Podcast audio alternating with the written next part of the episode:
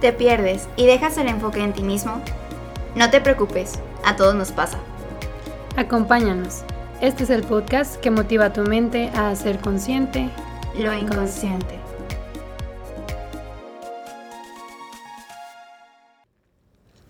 ¿Qué tal amigos? Bienvenidos a este nuevo episodio de Inconscientes Podcast. Aquí está conmigo mi amiga Erandi Medina. ¿Cómo estás? Yo estoy muy emocionada, muy nerviosa, muy, no sé, creo que han sido un día muy bueno, entonces estoy muy emocionada de, de la plática de hoy. El tema que vamos a tener hoy yo creo que va a ser muy bueno y son cosas que a ambos nos apasionan bastante, entonces estoy emocionada. Así es. ¿Tú cómo estás? Qué bueno.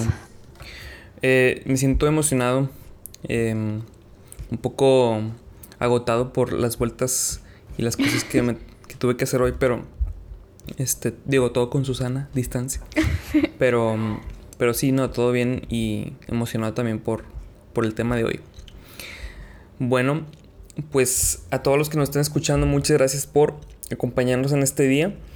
El día de hoy vamos a hablar de un tema muy importante, resumiendo un poquito todo lo que ya hemos hablado, la importancia de, de, tener un proceso terapéutico, eh, las dimensiones que nos constituyen, cómo afectan Em, en nosotros nuestros pensamientos, qué son las emociones, cómo, cómo nos comportamos o por qué, de dónde viene que, todo lo que hemos aprendido.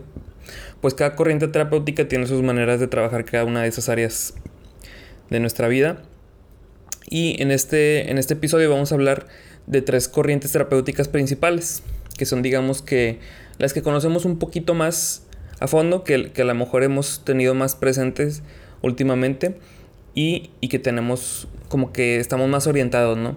Ya en, otro episodio hablaremos un poquito más de otras que existen, pero en esta ocasión vamos a hablar de tres en específico. Entonces, Erandi, si quieres empezar a compartirnos, eh, el día de hoy vamos a hablar de, de la corriente psicoanalítica, la cognitivo-conductual y la sistémica. Entonces, Erandi, si quieres compartirnos de qué se trata la corriente psicoanalítica. Ok, muy bien.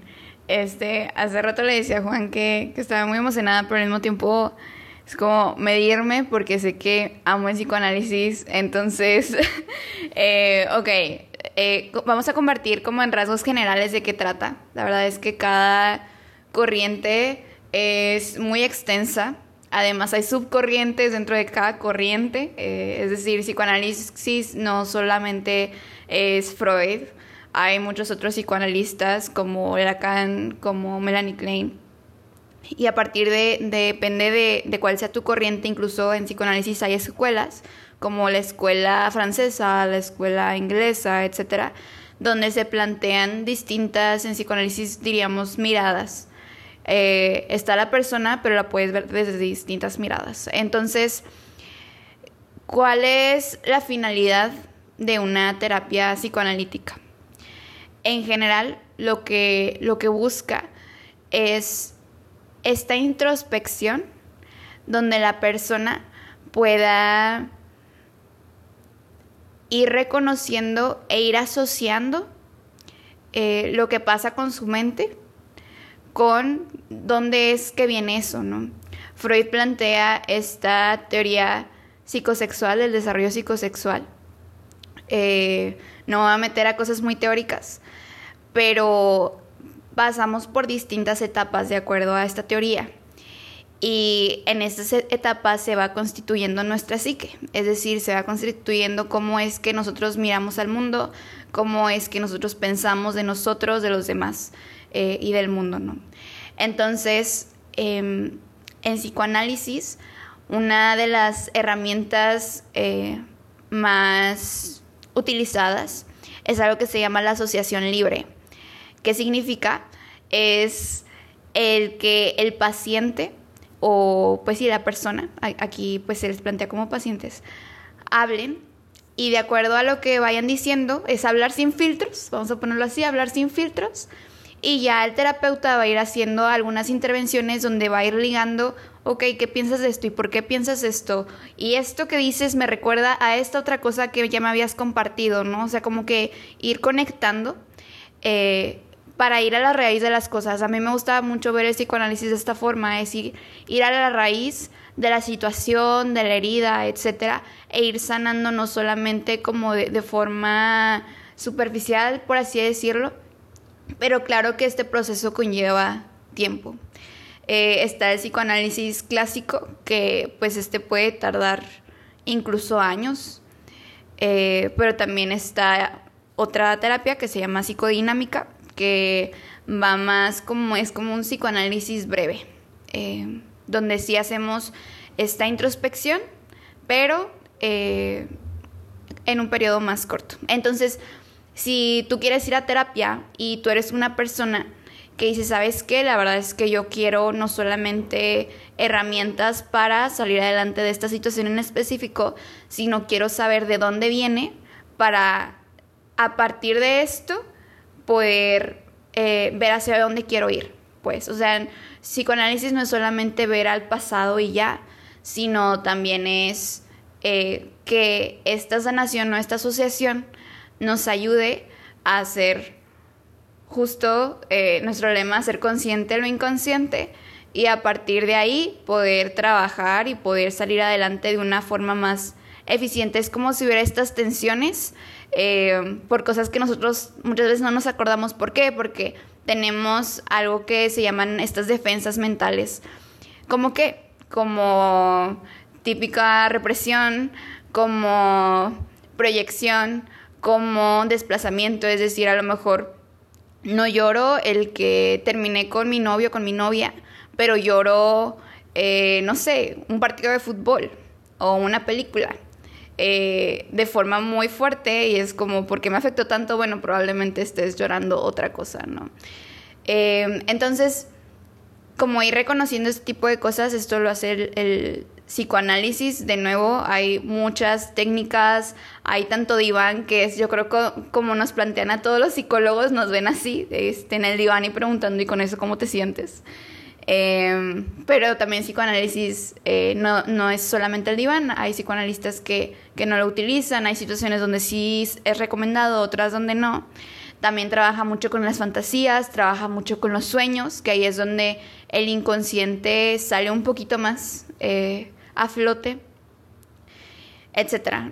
De nuevo, puedo hablar aquí horas y puedo hacer un podcast solamente, pues platicando un, un poquito. No soy experta, no lo sé todo, pero se me hace una corriente, al menos yo me identifico mucho con ella, porque justo soy una persona que me gusta mucho el porqué de las cosas. Soy una persona que me gusta mucho indagar, aunque me requiera más tiempo, pero, pero, no sé, se me hace un proceso muy, muy interesante eh, analizar las fantasías, eh, no sé, está muy divertido. Entonces, si, si tú buscas algo así, probablemente el psicoanálisis pueda ser una herramienta buena y un buen proceso terapéutico con el que te puedes identificar. Ok. Oye, Randy, por ejemplo, si una persona está buscando una terapia psicoanalítica, o sea, teniendo en cuenta todos estos tipos de miradas que hay, el psicoanálisis y todo eso, una persona cómo puede hacer para buscar específicamente como que a ese analista, o sea, cómo, cómo busco en Google de que psicoanalista freudiano o psicoanalista lacaniano o o le pregunto al terapeuta por teléfono, o, o, o qué tiene que ver eso con, con los motivos de consulta, o, cómo le hace la persona para escoger o así. Ok, sí, creo que es algo importante. Eh, yo lo que recomendaría es preguntar, bueno, es que, bueno, como yo les contaba en, creo que el primer episodio, eh, mi familia no ha tenido como la mejor relación con psicólogos, o sea, tanto hemos ido con buenos psicólogos como con algunos que ni siquiera eran psicólogos. Entonces, eh, hay centros eh, psicológicos donde hay tanto distintas corrientes como una sola corriente y normalmente te hacen una entrevista. Este, Juan, de hecho, pues tú has estado en una así, igual creo que también estaría cool que nos platiques un poco. Este, y ahí vas viendo como que, ok, qué es lo que tú quieres, como si tú ya sabes, si estás escuchando esto y dices, ¿sabes qué? Me interesa el psicoanálisis, pues cuando busques un psicólogo, yo diría que sea, alguien más de confianza, o sea, alguien con quien algún amigo o algún familiar ya haya ido o tal cual, o sea, también puedes googlearlo y puedes preguntar, etcétera. Eh, pero buscar que sea, en este caso, un psicoanalista, eh, cómo saber qué corriente o qué escuela en particular, pues es que, de nuevo, depende. Si, si quieres que sea menos tiempo, si se sabes que soy un estudiambre y no puedo pagar ahorita de que años de, de, psicoanálisis, bueno, a lo mejor ve a una terapia psicodinámica. Y creo que también algo bien importante en todas las corrientes en las que vamos a estar hablando es tener esta comunicación con el terapeuta desde la primera entrevista, ¿no? Como ya con esta información que, que vamos a estar dando, o sea, con esta psicoeducación, el, ¿sabes qué? Estoy buscando esto, o sea, estoy buscando, yo sé que cognitivo-conductual, ahorita vas a platicar un poquito más, está basado más como en objetivos en la terapia, más específicos. En psicoanálisis no es así tanto, pero en una psicodinámica sí te enfocas más en, algún tema en específico, ¿no? Este, o incluso mm, he ido a terapias psicoanalíticas, no las he terminado por distintas razones, pero eh, también hablas de esto, o sea, ¿por qué, estás, por qué vienes a terapia? ¿Por qué, eh, como que cuál es tu motivo de consulta? Creo que eso siempre es importante, no importa eh, la corriente, qué es lo que quieres trabajar pero en el proceso probablemente en el psicoanálisis van a salir más cosas distintas y te vas a ir enfocando de acuerdo a la importancia de, esas cuestiones y también el, terapeuta te va a ir preguntando, ¿no? Y, tiene que ir indagando y el por qué psicoanálisis es, me estoy desviando, lo siento, pero el por qué psicoanálisis es más largo es porque mm, hay cosas que nosotros todavía no estamos listos para ser consciente en el momento. Entonces necesitamos trabajar en otras cosas para después volver ahí y ahí ya nos va a caer el 20. Incluso aunque nuestro analista nos lo diga, lo vamos a negar. Va a ser, no, claro que no, yo no tengo esa herida. O no, claro que no, yo no pienso así. o no, que claro no, que no me conoces bien. Ajá, exacto. Justo, es como que luego, luego a la defensiva, ¿no? Ajá. Entonces, eh, de nuevo, si quieres un, un, proceso así, más, más profundo, te recomendaría que vayas con un psicoanalista freudiano, lacaniano, este, Klein es más a, la parte de niños, este, ahí también creo que se vale también preguntar al, psicólogo, ¿no? De, oye, ¿tú de qué corriente eres? Y en qué estás especializado, este, qué técnicas usas, etcétera, ¿no? Eh, creo que siempre es bueno estar informado y, y saber con qué tipo de psicólogo estás yendo. Sí, creo que es una pregunta que nos haríamos más nosotros como psicólogos, pero pero sí, me, o sea, mientras te escuchaba, pensaba, a lo mejor no es tan necesario como saber la corriente que practica tu analista o, tu psicólogo, porque, digo, usualmente no es lo, lo, que solemos hacer antes de ir a terapia, como consultar las corrientes y, este, o estudiar al psicólogo o algo así. Pero eso que dices se me hace muy bueno porque el hecho de comunicar bien tu motivo de consulta el comunicar bien qué esperas del, espacio terapéutico, de, ir a platicar con alguien, pues todos los terapeutas al menos tenemos una noción general, ¿no? De al escuchar qué está buscando el paciente, se le hace este tipo de encuadre en el que se abordan todos los, los, los objetivos este, de manera general, o sea, que yo voy a trabajar esto, trabajo de esta manera, hago esto, esto, y, ahí es cuando la persona aún está como que a tiempo de decir, no, pues sabes que no, no creo que esto sea lo mío. Y es válido, ¿no? O al revés, de que, ah, no, pues sí me va a gustar. O incluso si, o sea, tú puedes llegar con un motivo de consulta y, en realidad lo que, lo que te está afectando, lo que nos está afectando es algo totalmente diferente. Entonces a lo mejor por eso no es tan importante saber qué corriente practica tu, tu psicólogo, ¿no? Porque a fin de cuentas tenga la formación que tenga o la, o la orientación que tenga en el psicoanálisis, pues a fin de cuentas creo que te va a servir para todas las áreas de tu vida, aunque no sea lo que estás buscando. Al principio, eso es lo que pensaba ahorita que, que decías todo eso. Muy bien. Y tu amigo, tú eres más cognitivo-conductual, entonces me gustaría que nos platicaras un poquito de pues qué se trata. Yo, yo he aprendido a separar mis pensamientos de mi persona. Ah, te crees. este, sí, yo estoy un poquito más orientado a la terapia cognitivo-conductual. Y esta, esta corriente está centrada más en los pensamientos, eh, el cómo nos comportamos, cada uno de nosotros solemos comportarnos distinto en situaciones similares, que es lo que llegamos a decir en otro episodio, ¿no? Por ejemplo, lo del parque, que llovió, pero uno se enoja y el otro se alegra. Todo eso este, es una de las, de las principales orientaciones que tiene esta, esta, terapia. Em, y se basa mucho en la teoría del aprendizaje social y, el aprendizaje en general. O sea, que quiere decir que nosotros, y como veíamos en el episodio de conductas, ojalá que lo hayan visto, lo hayan escuchado. Eh, pero en ese episodio hablábamos de, de los condicionamientos. Entonces, la base de esta corriente terapéutica es precisamente esa, que hemos aprendido por distintas experiencias cómo debemos responder ante ciertos estímulos o cómo o qué estímulos nos, nos dan miedo o nos angustian. Y es a partir de, ese aprendizaje que generamos nuestros propios patrones de respuesta y pensamientos sobre eso. Entonces, este, lo que hace esta terapia es identificar qué tipo de pensamientos están generándose cada vez que tenemos algún malestar, qué tipo de, limitantes crees que tienes y por qué las crees y a partir de ahí empezar a hacer una reestructuración cognitiva. ¿Esto qué quiere decir? Que, mm, existe como un, instrumento terapéutico a través de preguntas que te permite cuestionar las ideas que, que traemos, ¿no? Entonces es una terapia muy confrontativa. O sea, eh, al terapeuta se cuenta que, o sea, sí le importa como la manera en, la que dice las cosas, pero de repente uno se puede llegar a sentir un poquito medio, medio confrontado, ¿no? De que, ¿por qué me preguntas esto? O, o yo te digo, oye, es que estoy triste. ¿Por qué? ¿Y estás triste tú? O, o te dijeron que te veías triste. O sea, como que cuestiona bastante las, las lógicas que nos vamos formando, ¿no? Incluso nuestras mismas filosofías como que por alguna razón, este, o sea, tenemos un contrato de que las cosas deben ser de alguna manera.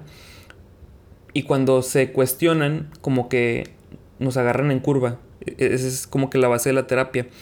Eh, los principales autores, bueno, de las, de las miradas más conocidas son las de la terapia de Aaron Beck, que es la terapia cognitiva, y este y la terapia racional emotiva, que es la de Albert Ellis.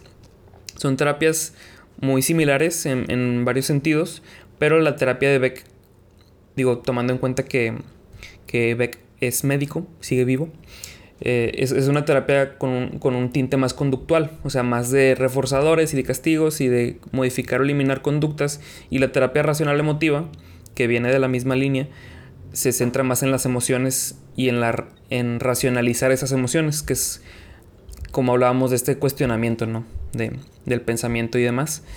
Eh, y, los dos usan este modelo que veíamos ya en otros episodios, que es el modelo ABC, en el que pues con el paciente se, trabaja en identificar qué, evento o situación sucedió, que es la letra A, qué consecuencias me generó, que es la letra C, y, la B, pues todos estos pensamientos eh, automáticos, eh, ideas centrales y demás que vamos identificando.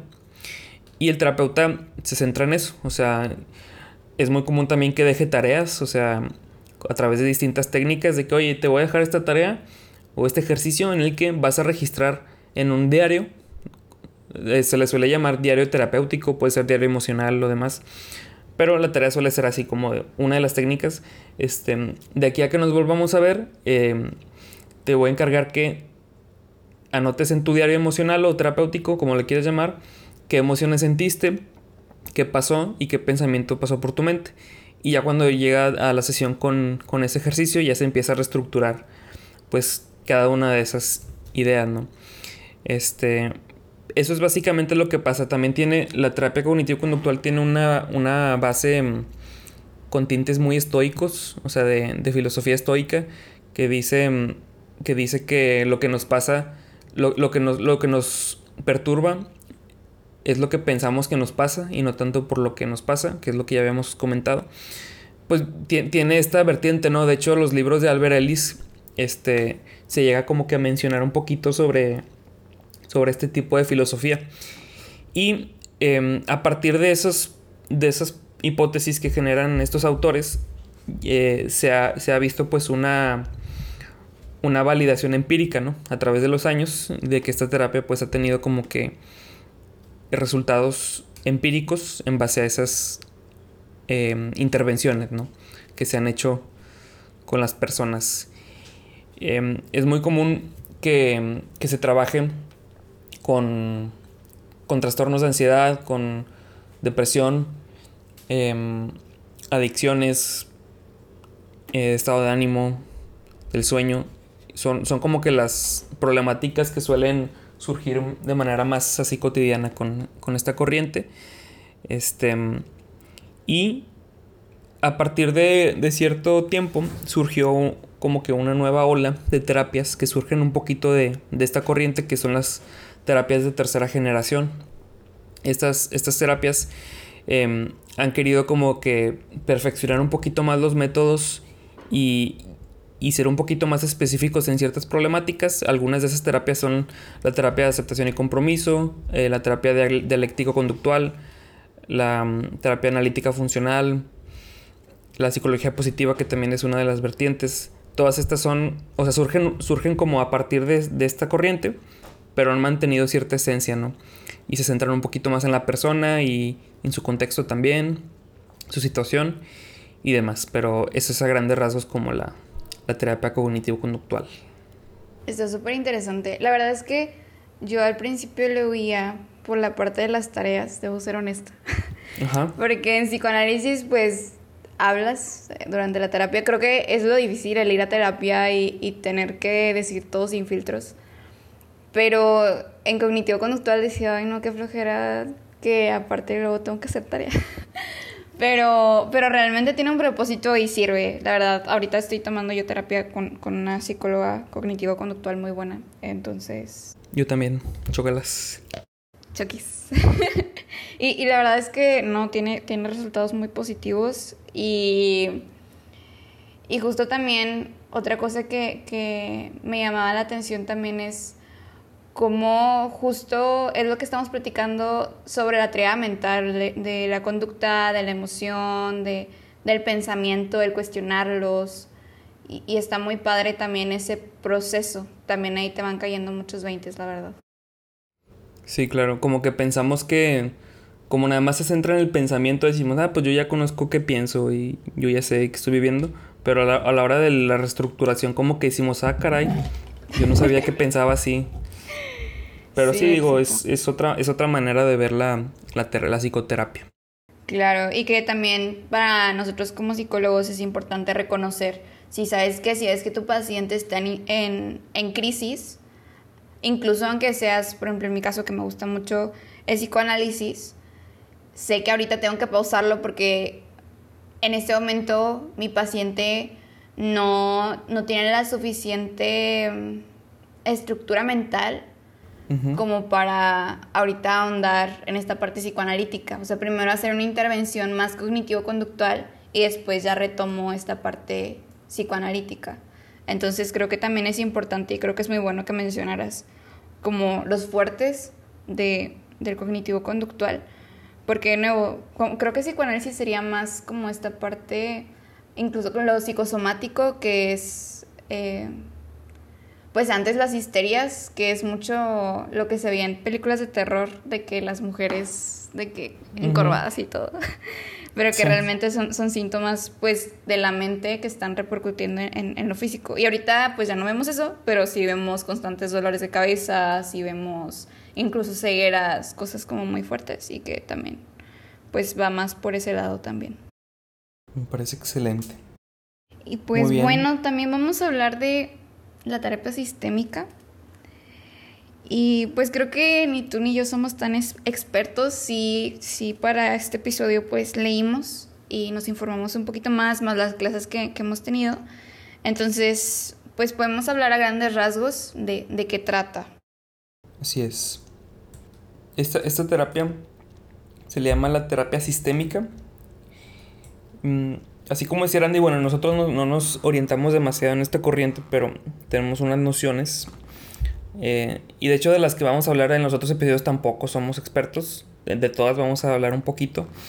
Pero esta, lo que nosotros sabemos hasta ahorita de esta terapia y que conocemos es que de nuestra vida pertenecemos, pertenecemos a varios sistemas, a varios, este, a varias entidades o a varios grupos que se les conoce como sistemas y el, diga, podríamos decir que el núcleo, el núcleo familiar es el principal, ¿no? Para no, para no confundirnos, un sistema es este grupo em, con entidad propia que el familiar es como que el más fácil de identificar y otro, otro sistema son nuestras amistades, otro es nuestras, nuestro trabajo, e, este tipo de grupos con los que interactuamos todos los días, ¿no?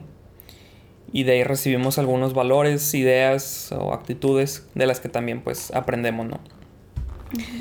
Entonces, em, generalmente lo que se fomenta con esta terapia es que en función de cómo actúe con este, con este entorno, es que se busca identificar las relaciones que existen en el sistema, o sea, cómo se comportan cada individuo entre sí, qué roles existen entre cada, en cada sistema y cómo, cómo están como jerarquizados, ¿no? También los, los papeles y, y si debería de haber eh, individuos con mayor participación o cómo se deberían abordar cada uno de los conflictos y, y, este tipo de cosas, ¿no?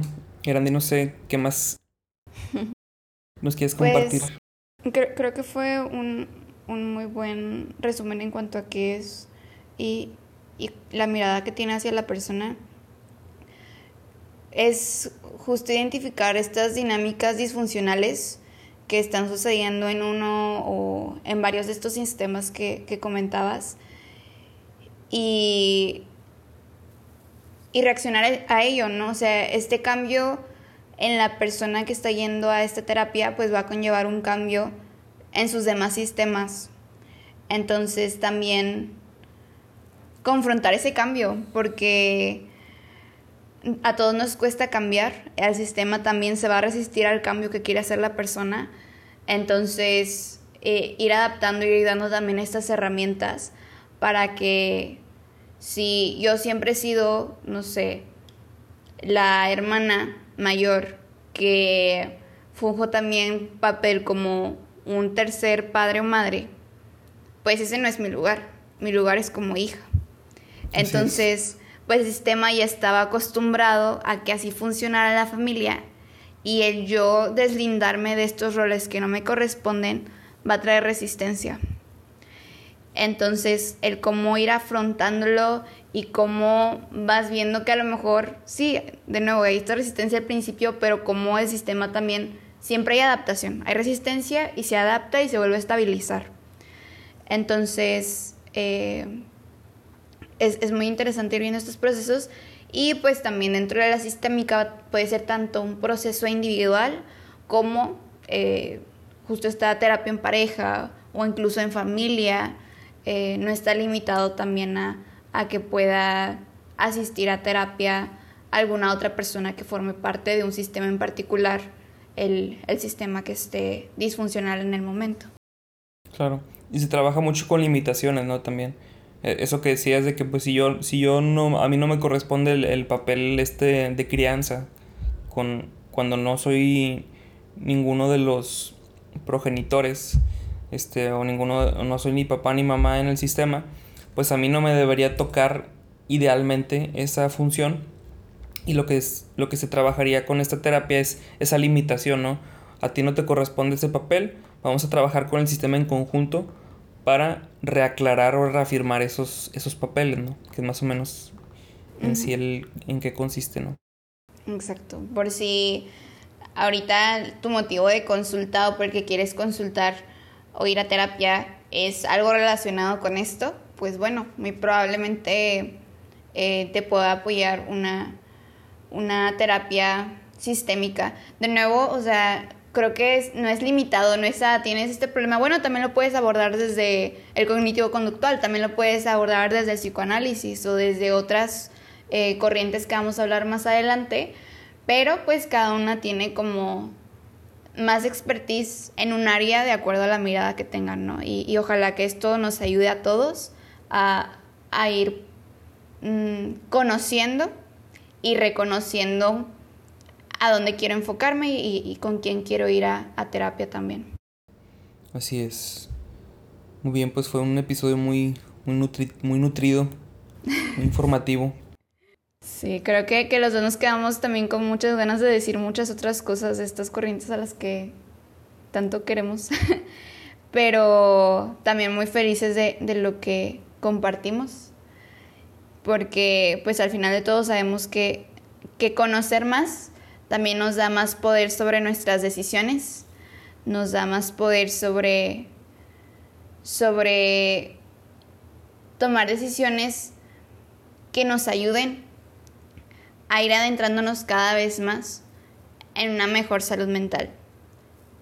Y sea cual sea la corriente con la que te hayas identificado, sea cual sea el motivo por el que quieras consultar, siempre vamos a estar felices de que caminemos juntos haciendo consciente lo inconsciente.